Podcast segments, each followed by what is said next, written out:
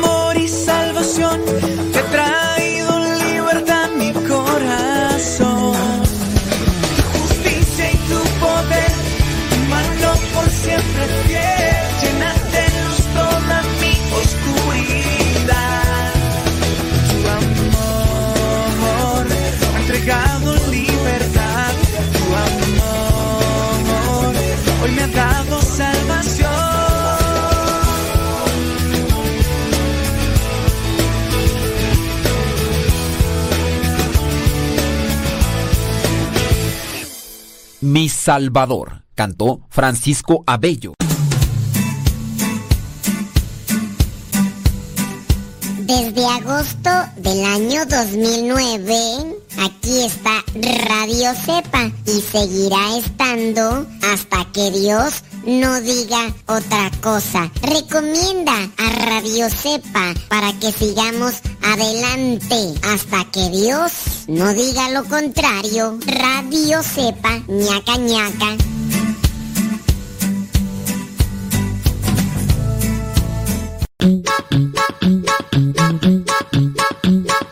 Descarga la aplicación de Radio Cepa y síguenos en las redes sociales. Radio Cepa, la aplicación, te aseguramos que no te vas a arrepentir. Descárgala en tu tableta o tu teléfono.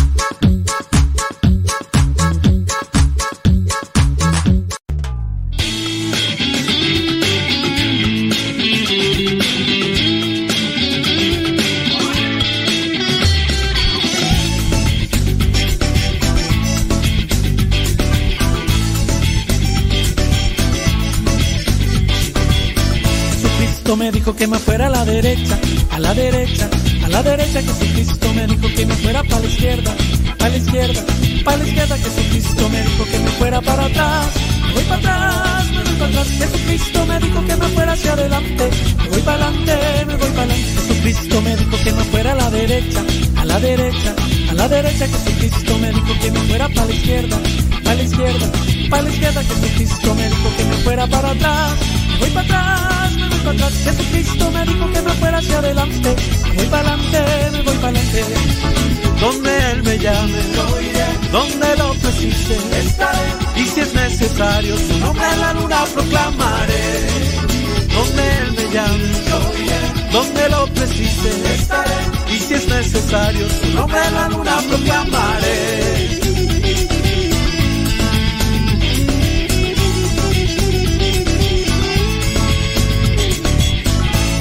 Jesucristo me dijo que me fuera a la derecha, a la derecha, a la derecha. Jesucristo me dijo que me fuera para la izquierda, para la izquierda, para la izquierda. Jesucristo me dijo que me fuera para atrás, me voy para atrás, me voy para atrás. Jesucristo me dijo que me fuera hacia adelante, me voy para adelante, me voy para. Jesucristo me dijo que me fuera a la derecha, a la derecha, a la derecha. Jesucristo me dijo que me fuera para la izquierda, para la izquierda, para la izquierda. Jesucristo me dijo que me fuera para atrás, voy para atrás, me voy para atrás. Jesucristo me dijo que me fuera hacia adelante, voy para adelante, me voy para adelante. Donde Él me llame, donde lo precise, estaré. Y si es necesario, su nombre en la luna proclamaré. Donde él me llame, donde lo precise, estaré. Y si es necesario, su nombre la luna proclamaré.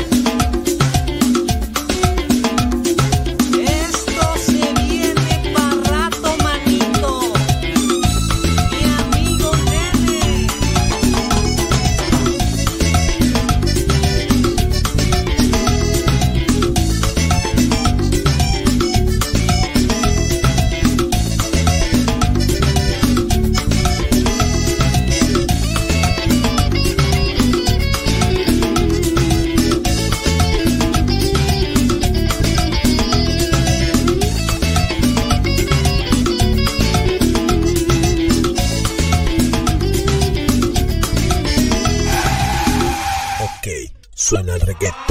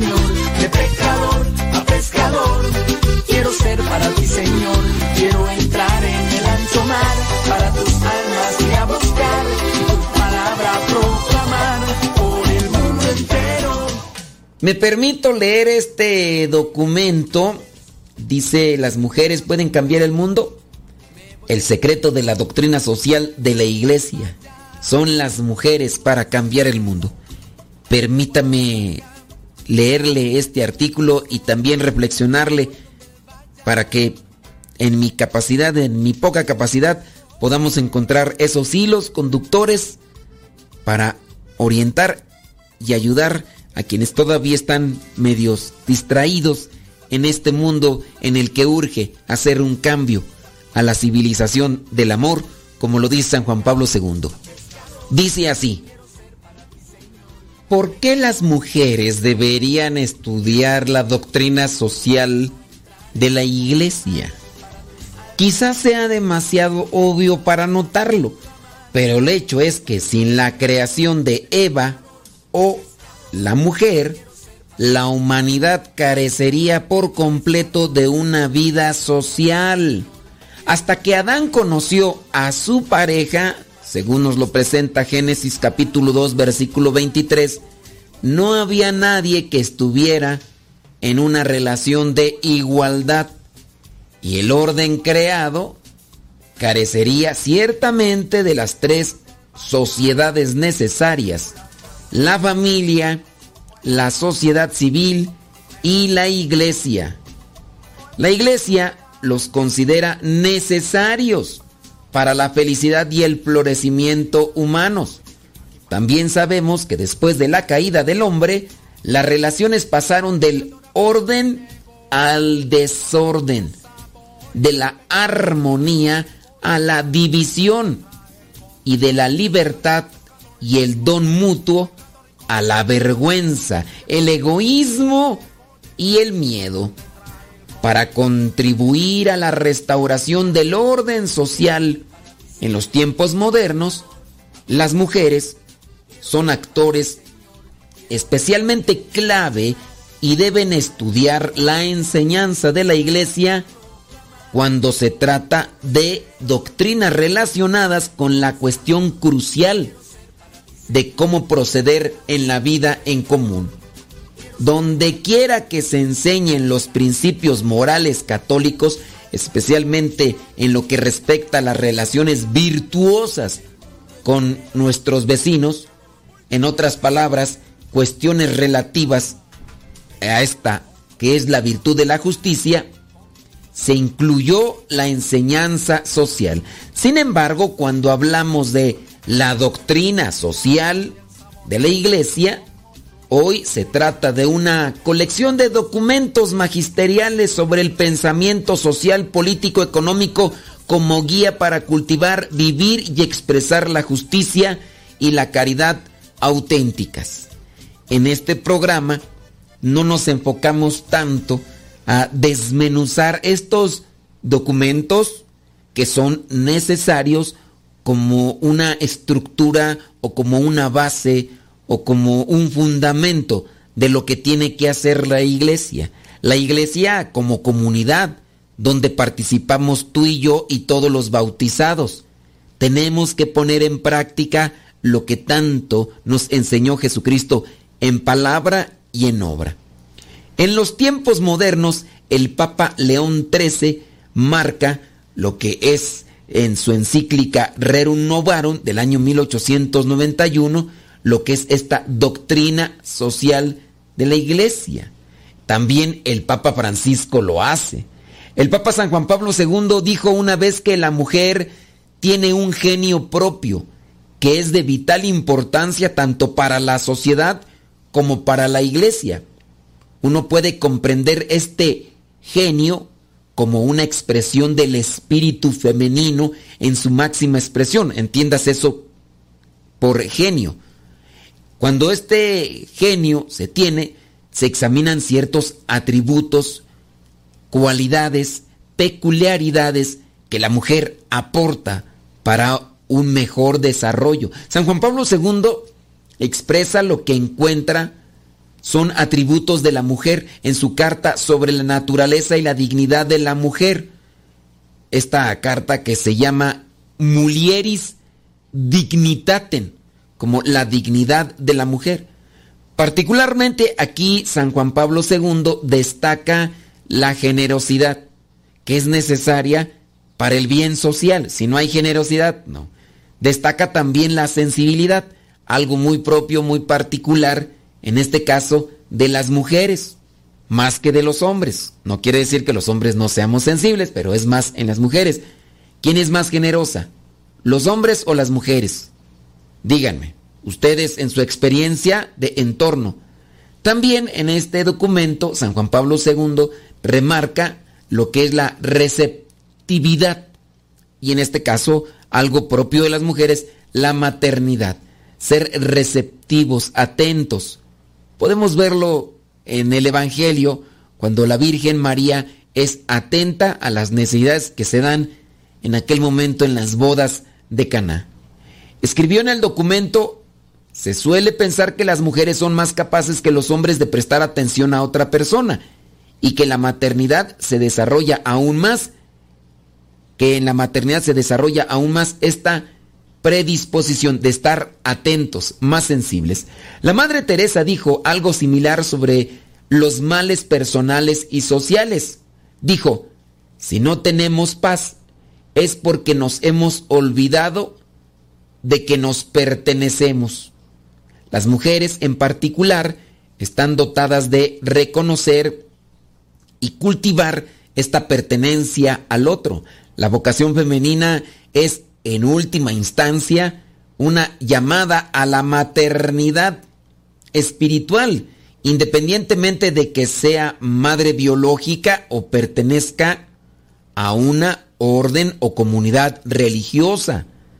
Dios llama a todas las mujeres a construir y cultivar una nueva vida en el alma de otra persona. Esta capacidad es nuestro regalo.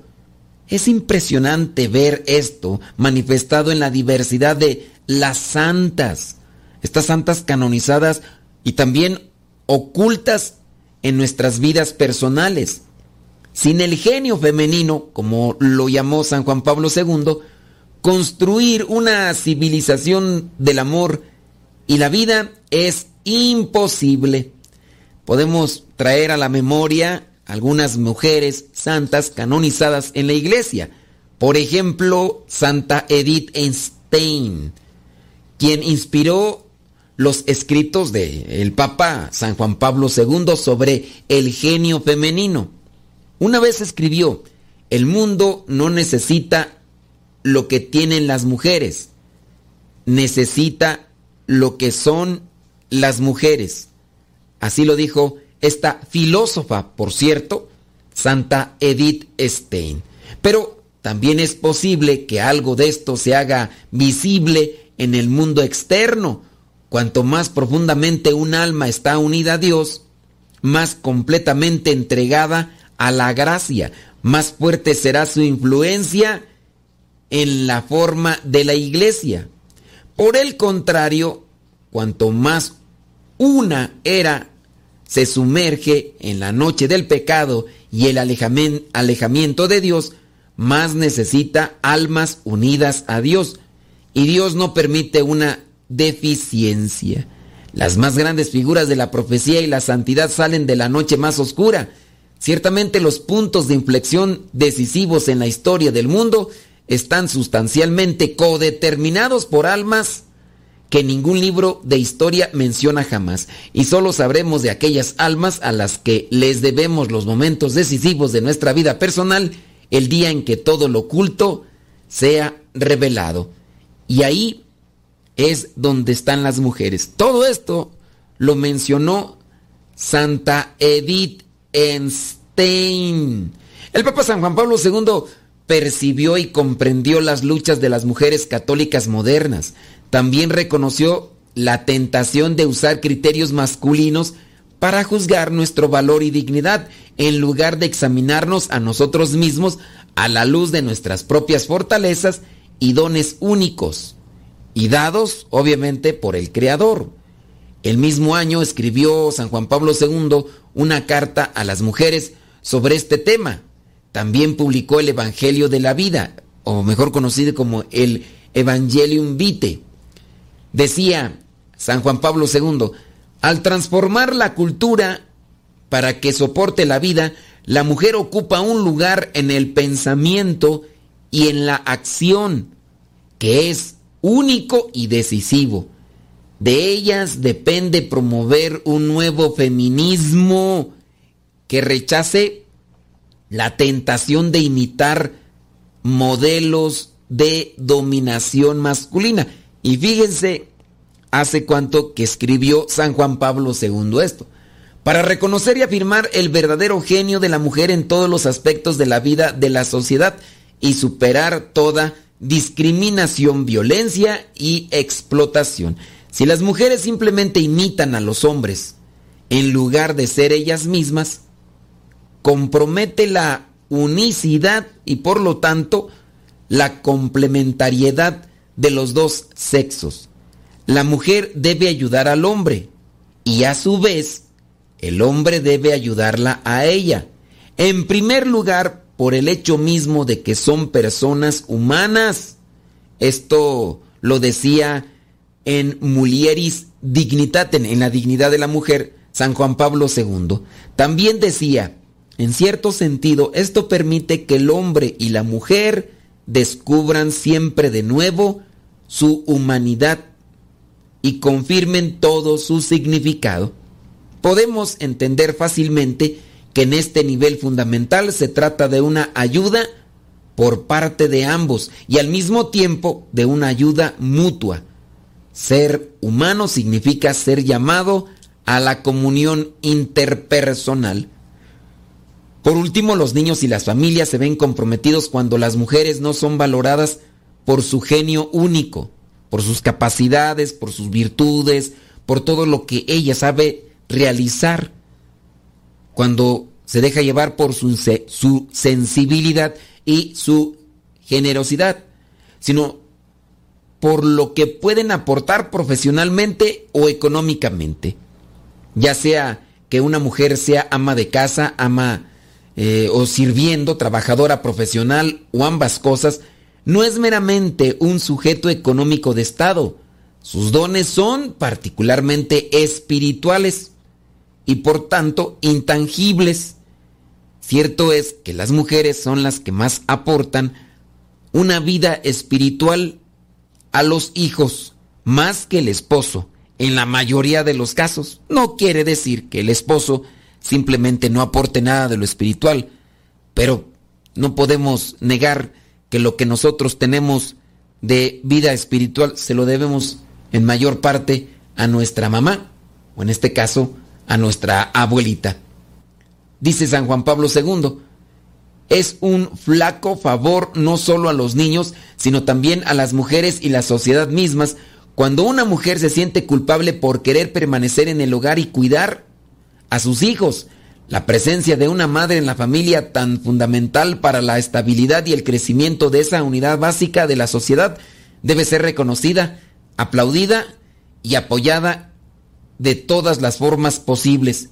En otras palabras, una sociedad sana está formada por familias sanas y estas familias sanas particularmente tienen el respaldo de la mamá que es más sensible y generosa, obviamente ayudada también por esa generosidad y disponibilidad de los papás, pero cuando el papá es frío, seco, distante, insensible, cuando se deja llevar solamente por sus impulsos, obviamente las cosas tardarán más en darse. No quiere decir que no se den con la única aportación de la mamá, pero tardarán más en darse.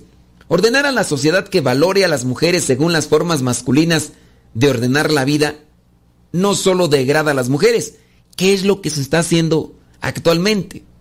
querer equiparar a la mujer como si fuera un hombre. Esto degrada, sino que, según San Juan Pablo II, omite la dimensión social y ética de ordenar la vida con relaciones humanas y valores espirituales. El progreso de la humanidad en estas dimensiones no solo es más importante, sino que tiene una especial deuda de gratitud con las mujeres. Para las mujeres a las que Dios llama a trabajar o servir en la esfera pública donde la tentación de imitar a los hombres podría ser mayor, Santa Edith Stein, esta mujer filósofa judía, conversa, que después se hizo monjita, y también mártir, que trabajaba como profesional, dice, antes de que puedan estar listas para ayudar a otros, las mujeres primero deben estar ancladas de manera segura en sus propias profundidades.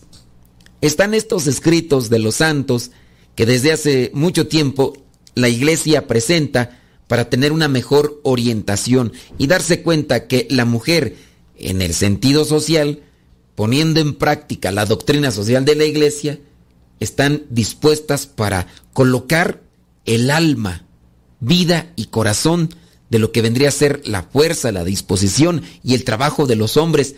Es una complementariedad, pero lamentablemente a veces no se lee estos documentos, no se reflexionan y pues mucho menos se ponen en práctica.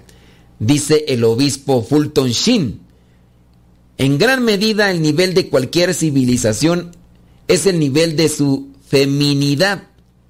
Cuando un hombre ama a una mujer, tiene que volverse digno de ella. Cuanto mayor es su virtud, más noble es su carácter, más devota es la verdad, la justicia, la bondad, más tiene que aspirar un hombre a ser digno de ella. La historia de la civilización en realidad podría escribirse en términos del nivel de sus mujeres. Un estudio detallado de la Biblia demuestra que las mujeres en la Biblia son actores clave. Por ejemplo, la reina Esther. Si te acuerdas de Rahab, y sin duda también está nuestra Santísima Madre, la Virgen María. Más tarde, en los siglos segundo y tercero, vemos que las mujeres fueron las primeras convertidas a la fe. Los matrimonios felices y la vida familiar, así como el testimonio de los mártires, en particular los de las vírgenes consagradas como Santa Inés o madres eh, como Perpetua y Felicita, fueron esenciales en la transformación del imperio romano, también en la transformación de una cultura de muerte a una cultura de vida. El papel de las mujeres es primordial para el cambio social. Las mujeres que ocupaban cargos oficiales en la iglesia o en la política no convirtieron y transformaron el imperio. Fueron mujeres siendo mujeres viviendo y testificando la vida y el amor de Jesucristo. Sin dejar de ser mujeres, hicieron un cambio en la sociedad. No mujeres que ocuparon los cargos de los hombres, sino mujeres siendo mujeres. En una época similar a la nuestra, cuando el aborto y el infanticidio eran, pues, manifiestos. Las mujeres que ni siquiera tenían derechos legales, mujeres que ni siquiera eran consideradas personas iguales a los hombres, hicieron que en el mundo se incendiara el fuego del cambio. Y ahí es donde entran las santas, como estas mujeres, tanto en la Biblia como ya en lo que es esta era cristiana, encontramos una influencia de ellas. Hoy, mujeres, ustedes que están escuchando, no se sientan discriminadas ni aisladas. En este caso, la iglesia les da su lugar para que desde su condición, desde su constitución como mujeres, puedan colocar lo que a los hombres muchas veces nos hace falta para poder colocar sensibilidad, amor, el detalle, la generosidad y la alegría que a muchos de nosotros se nos escapan de las manos porque tenemos una psicología muy, pero muy diferente. La clausura del Concilio Vaticano II por parte del Papa San Pablo VI se dirige poderosamente a todas las mujeres. Dice San Pablo VI, mujeres, ustedes saben hacer la verdad dulce, Ustedes saben hacer la verdad tierna y accesible. Hagan su tarea. Llevar el espíritu de este consejo a las instituciones, a las escuelas, a los hogares, a la vida diaria. Mujeres de todo el universo, cristianas o no creyentes, a ustedes a las que se les confía la vida en este grave momento de la historia, se les, corresponde salvar la paz del mundo, decía San Pablo VI.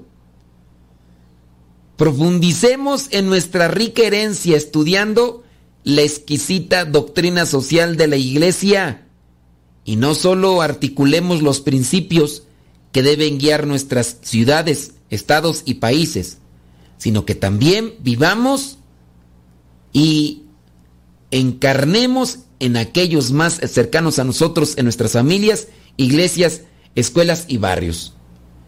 Ya después se dio una oración, que María Reina del Amor vele por la mujer y su misión al servicio de la humanidad, de la paz y de la, de la expansión del reino de Dios. Bueno, pues hasta aquí este artículo interesante sobre cómo las mujeres son una pieza fundamental para cambiar el mundo, haciendo que cambie lo que es la célula de la sociedad, en este caso las familias. Mujeres que nos están escuchando, les invitamos a poner esa atención en la doctrina social de la iglesia, también poniendo atención en las desviaciones, desvirtuaciones o deformaciones que se ha dado al feminismo en la actualidad, buscando una equiparación al hombre e incluso hasta en la forma física, en la forma violenta, agresiva, impositiva, e intolerante, que ciertamente en el hombre es más manifiesta, pero ahora también se está dando del lado de un grupo de mujeres que están haciendo mayor revuelo en la sociedad. La doctrina social de la iglesia es también una forma para poderse apoyar y seguir cultivando, seguir formando, seguir edificando la sociedad o la civilización del amor, como lo decía San Juan Pablo II. Ahí se los dejo, échenle un trompo a uña y analicemos muy bien qué es lo que les corresponde.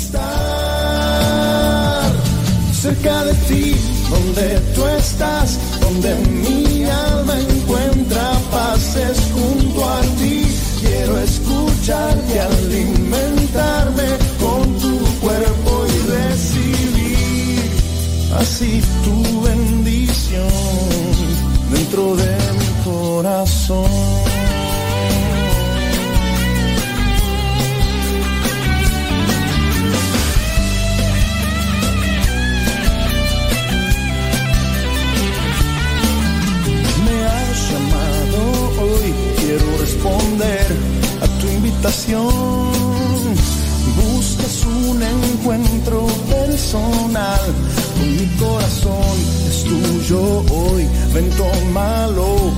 Acéptalo. Un poco es lo que hay en mí, si así tú lo quieres, úsalo. Cerca de ti, donde tú estás, donde mi alma encuentra pases junto a ti. Quiero escucharte, alimentarme con tu cuerpo y recibir así tu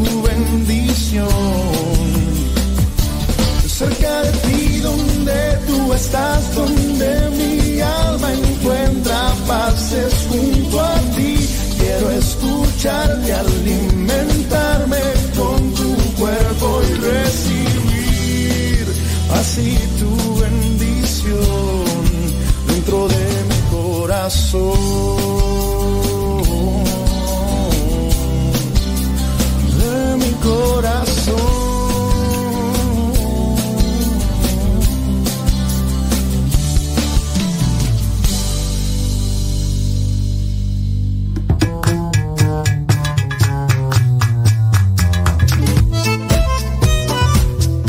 Guillermo Torres Quirós y hablemos de doctrina social de la Iglesia.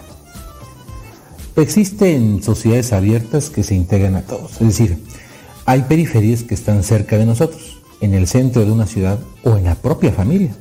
También hay un aspecto de la apertura universal del amor que no es geográfico, sino existencial. Es la capacidad cotidiana de ampliar mi círculo, de llegar a aquellos que espontáneamente no siento parte de mi mundo de intereses aunque estén cerca de mí.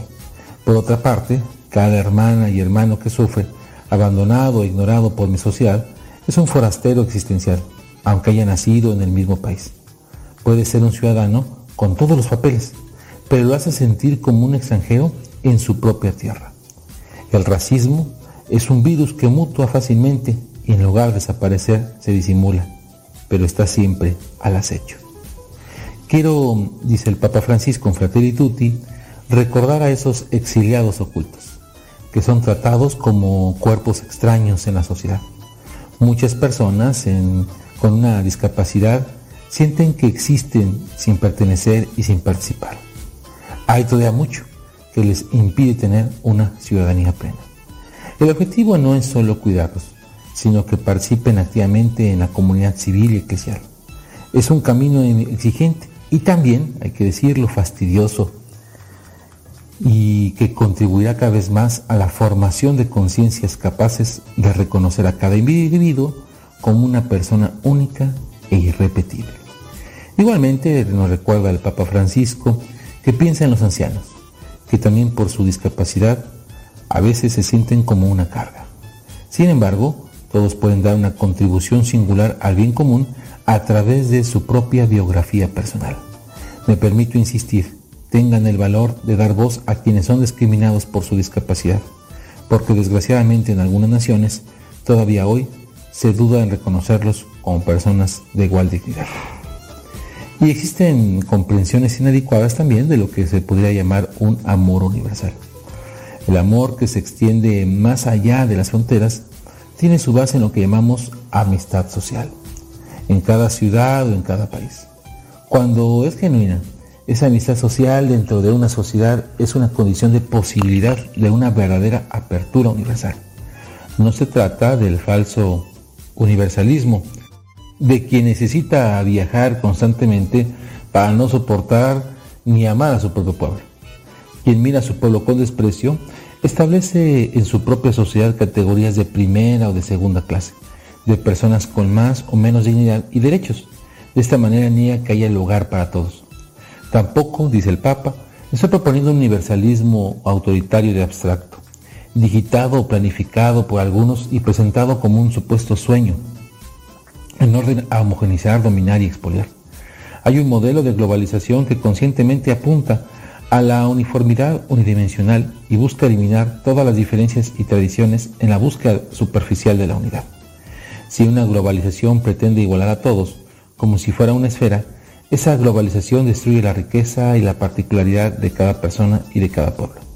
Ese falso sueño universalista termina quitando al mundo su variado colorido, su belleza y en definitiva su humanidad. Porque el futuro no es monocromático, sino que es posible si nos animamos a mirarlo en la variedad y en la diversidad, lo que cada uno puede aportar. ¿Cuánto necesito aprender, aprender nuestra familia humana a vivir juntos en armonía y paz sin necesidad de que tengamos que ser igualitos? Y es que hay que trascender en un mundo de socios. Retomemos ahora otra vez la parábola del buen samaritano, que todavía tiene mucho que proponernos. Había un hombre herido en el camino. Los personajes que pasaban a su lado no se concentraban en este llamado interior a volverse cercanos, sino en su función y en esa función, en el lugar social que ellos ocupaban. Era una profesión relevante en la sociedad. Se sentían importantes para la sociedad del momento y su urgencia era el rol que les tocaba cumplir. El hombre herido y abandonado en el camino era una molestia para ese proyecto una interrupción y a su vez era alguien que no cumplía una función alguna. Era un nadie, no pertenecía a una agrupación que se considerara destacable, no tenía función alguna en la construcción de la historia. Mientras tanto, el samaritano generoso se resistía a esas clasificaciones cerradas, aunque él mismo quedaba fuera de cualquiera de estas categorías y era sencillamente un extraño sin un lugar propio en la sociedad. Así, libre de todo rótulo y estructura, fue capaz de interrumpir su viaje y de cambiar su proyecto, de estar disponible para abrirse a la sorpresa del hombre herido que lo necesitaba.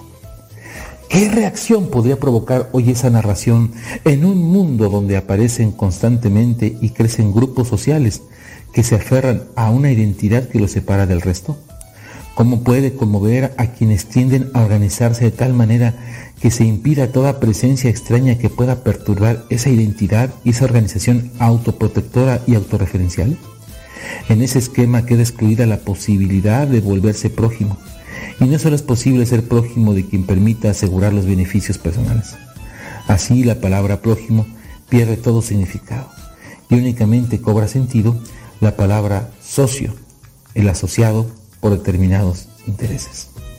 Ahora tenemos también esta frase de libertad, igualdad y fraternidad.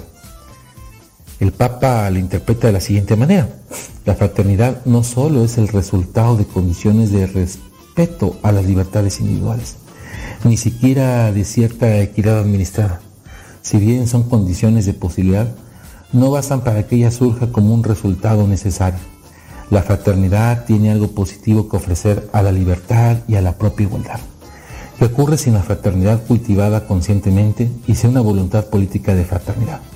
Traducida en educación para la fraternidad, para el diálogo, para el descubrimiento de la reciprocidad y enriquecimiento mutuo como valores. Lo que sucede es que la libertad enflaquece, resaltando así más su condición de soledad, de pura autonomía, para pertenecer a algo o a alguien, o solo para poseer y disfrutar. Esto no agota en absoluto la riqueza de libertad que está orientada sobre todo al amor. Tampoco la igualdad se logra definiendo en abstracto que todos los seres humanos son iguales, sino que es el resultado del cultivo consciente y pedagógico de la propia fraternidad. Los que únicamente son capaces de ser socios crean mundos cerrados. ¿Qué sentido puede tener en este esquema esa persona que no pertenece al círculo de los socios y llega soñando con una vida mejor para sí y para su familia? El individualismo no nos hace más más iguales o más hermanos.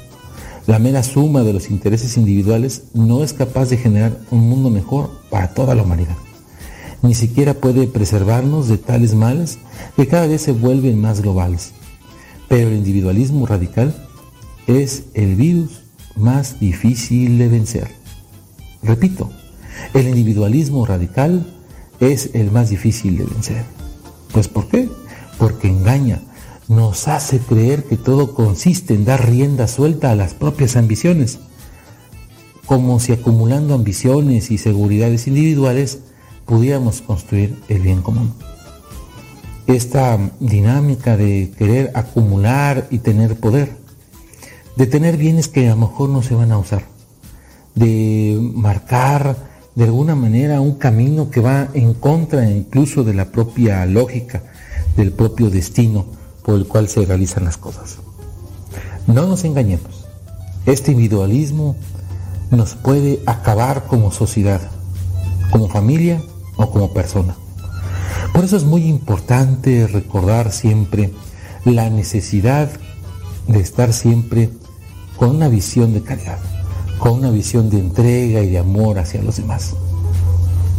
Dios nos da la libertad, pero el individualismo no nos hace más libres, ni más iguales, ni más hermanos. Cuidado, porque hay un nuevo individualismo que quiere disfrazarse con la tolerancia y el respeto. Eh, formada de forma extra limitada. Eso, eso no ayuda para nada.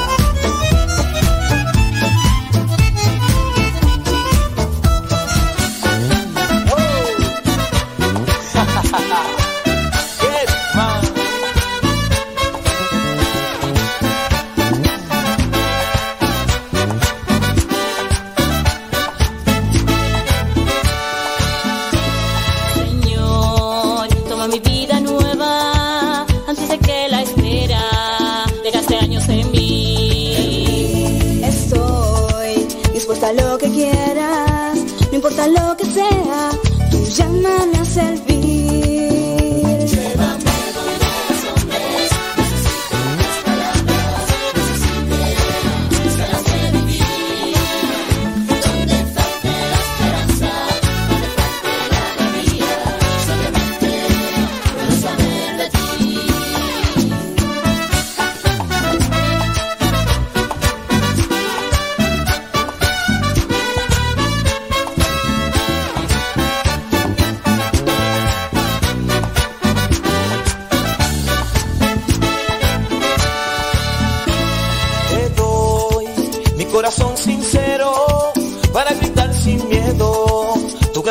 Señor.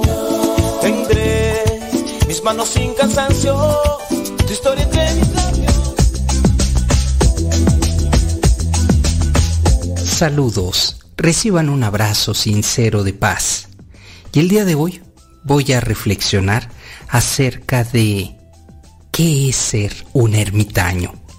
Tan solo pronunciarlo nos hace experimentar diferentes sensaciones y se acumulan pensamientos que pueden ser más producto de la fantasía que de la realidad. También pienso en misticismo. Desde que ha existido la civilización, hay personas que por decisión se aíslan para vivir de manera solitaria. En el cristianismo, la tradición del ermitaño inició con los padres del desierto un movimiento de ascéticos que se fueron a vivir al desierto de Egipto porque estaban en contra de la riqueza y los excesos de la iglesia primitiva. Por cierto, tuve la oportunidad de conocer a un ermitaño y no fue nada de lo que alguna vez me imaginé. Fue en un viaje a España, muy cerca de Cuenca. Llegar a esa hermosa ermita fue una verdadera odisea. Los caminos accidentados y la pendiente que no acababa me hicieron agotarme. Al llegar a lo más alto del lugar, se admiraba una vista majestuosa, simplemente impresionante. La verdad es que ver desde aquel lugar todo el horizonte parecía de verdad una postal. Así que nos recibió un hombre en jeans y camisa colorida. Las presentaciones y saludos se intercambiaron. Así me enteré que era la única persona que estaba en ese lugar. Llevaba viviendo varios años y era conocido como el ermitaño. Estaba a cargo de esa ermita y la mayor parte del tiempo estaba solo. Y su decisión por estar ahí lo hacía sentir inmensamente feliz.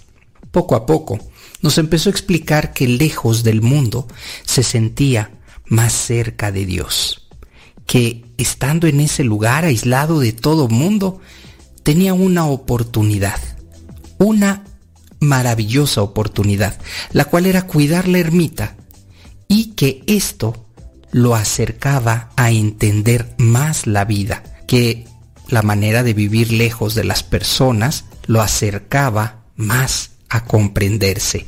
Fíjense nada más, que mientras más lejos estaba de las personas, más se comprendía y que cuando estaba cercano a las personas, él decía que se perdía.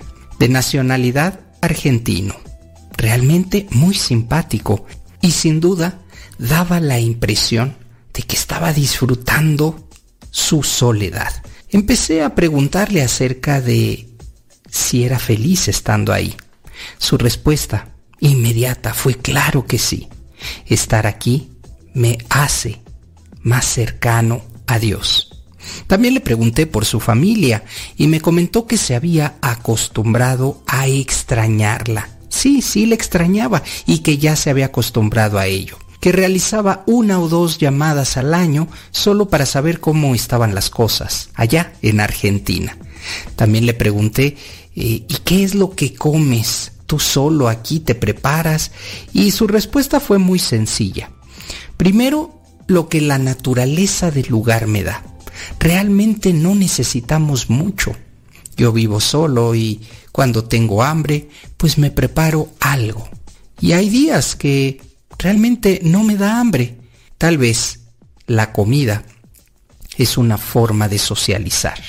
Y yo, al estar aquí, pues simplemente se pasa el tiempo, se pasa el hambre y lo que la naturaleza me ofrece también me sirve. No perdí la oportunidad de preguntarle que si se consideraba una especie de monje solitario o algo así y me dijo, no, no soy monje, Simplemente vivo aislado del mundo, confiando en Dios y siguiendo a la Iglesia Católica, pero no me considero un monje. Claro que hago oración, por supuesto que estando tanto tiempo solo y con este paisaje, ¿a quien no se le antoja orar? Pues así lo hago. Y cuando vienen algunos sacerdotes, aprovecho para confesarme y disfrutar la Santa Misa. Pero no, no soy monje y por eso me ves vestido así, con mezclilla y con camisa colorida. Nos despedimos después de unas horas y de haber disfrutado sus enseñanzas, su manera tan sencilla de vivir su vida. Nos fuimos de ahí con una gran cantidad de reflexiones y preguntas, pero sobre todo con una sensación de tranquilidad por haber conocido a un ermitaño quien por decisión propia está disfrutando su vida ahí en la montaña. La psicología de los ermitaños los vuelve independientes, ya que no siguen a la multitud, son personas seguras porque no reciben de ninguna manera la presión social y quienes les rodean saben que ellos disfrutan de vivir en soledad y especialmente en austeridad. Tomás Merton, un monje trapense que vivió durante muchos años como ermitaño y que publicó varios libros sobre la soledad, escribió, si vas al desierto simplemente para escapar de la gente que no te agrada, no encontrarás paz ni soledad. Solo te aislarás con un montón de demonios. Por eso es importante hacer la reflexión. Vivimos en una sociedad, en una sociedad en donde estamos más que conectados, hiperconectados, en donde apenas nos movemos hacia algún lado y las personas, por medio del Internet, las redes sociales, lo sabrán. Pero aquella persona que decide aislarse para encontrarse primero con Dios y después para conocerse, esa persona se le considera un ermitaño. Hoy en día hablar de esto no nos lleva a una aspiración espiritual. Más bien nos habla de un aislamiento. Muchos jóvenes, por medio de esta pandemia, se han aislado en diferentes lugares del mundo y lo han hecho no para encontrarse, sino para alejarse, para sustraerse. Esto es importante. Si tienes hijos adolescentes, tienes que observar que eh, no vivan de esa manera aislándose. Probablemente sea la causa de que este aislamiento pues haya algún acoso, haya algo por lo cual se está aislando y que también identifiquemos aquellas personas que de manera voluntaria lo hacen, pero lo hacen con amor, con cuidado, con paciencia, no solo por aislarse, sino para encontrarse. Y la sorpresa es que no solo se encuentran, sino que encuentran un diálogo maravilloso, una persona ermitaña por decisión, es una persona, yo puedo decirlo mística, pero también iluminada. No todos tenemos, digamos que esa vocación. Pero también es importante, como lo acabo de mencionar, aquellos adolescentes, aquellos jóvenes que se aíslan y que se conoce como pues tiene el síndrome del ermitaño, estos jóvenes hay que tener mucho cuidado, muchísimo cuidado, porque se están aislando no por decisión, sino por una circunstancia. La sociedad misma llega a un momento en el que nos saturamos tanto que queremos dejar por un momento las redes sociales, el teléfono celular y decir necesito desconectarme. Esto no nos lleva a ningún eh, síndrome de ermitaño, no, simplemente es limpiar, es descansar, es dejar a un lado tanta red social, tanto TikTok, tanto YouTube, tanto Facebook, ¿para qué? Para que al final podamos tener una vida tranquila y aunque sea por unos cuantos días.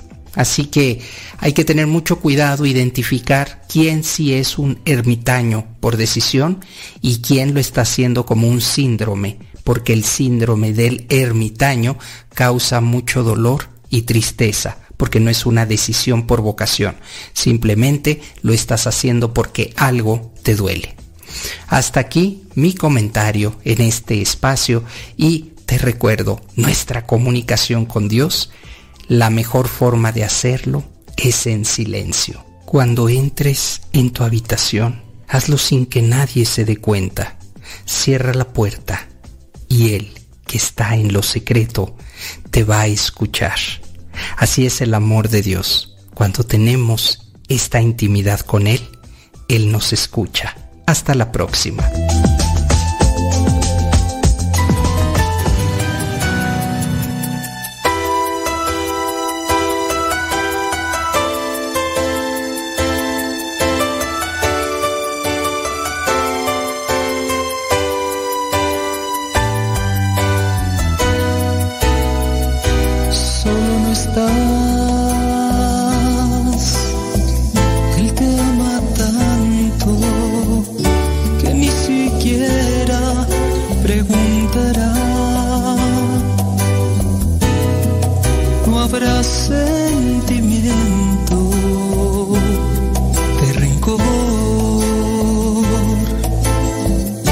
es que por ti murió en la cruz. Y el momento más perfecto de decirte Jesús, aquí estoy. Mis lágrimas. El tiempo se nos ha agotado. Gracias por estar ahí conectados con nosotros en este programa que se llama Gozo y Esperanza, donde tratamos de hacer una reflexión sobre la doctrina social de la iglesia en la forma práctica, en lo que podemos hacer tú y yo diario, ahí con los que vivimos, con los que trabajamos, con los que convivimos. Agradezco a Rafa Salomón que nos haya acompañado también con su música, es cantautor y conferencista católico. Gracias por su cápsula. También a Guillermo Torres Quirós, que él es politólogo, él también estudió historia y que hace referencia a cuestiones políticas sin hacer proselitismo a partidos o personas específicas, sino que hace una reflexión sobre qué es lo mejor para un cristiano desde la perspectiva cristiana. Muchas gracias, Guillermo Torres Quiroz. Muchas gracias a Radio María por darnos esta oportunidad. Nos escuchamos en la próxima. Se despide su servidor y amigo, el Padre Modesto Lule, de los misioneros servidores de la palabra. Que Dios les bendiga.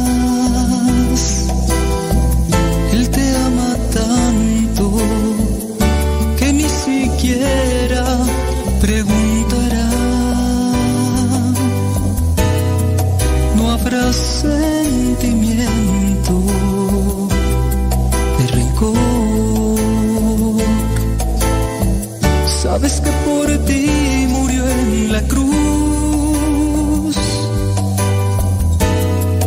Y el momento más perfecto de decirte Jesús, aquí estoy. Mis lágrimas te llaman voz entrecortada solo puede decir te amo. Esta plegaria se eleva a tus pies.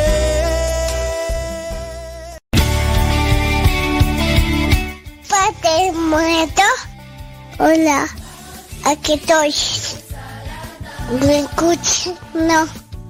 Yo sé, te escucha, no. Adiós. Continúa con nuestra programación. Estás en radiocepa.com, emisora católica de los misioneros servidores de la palabra.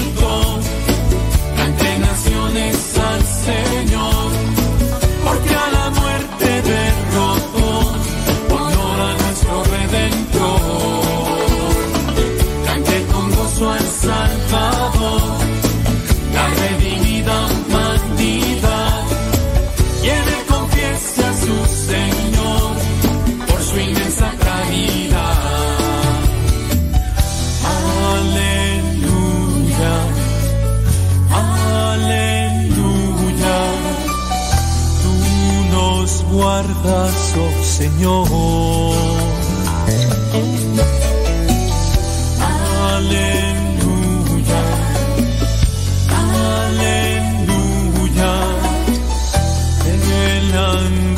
Y el temor.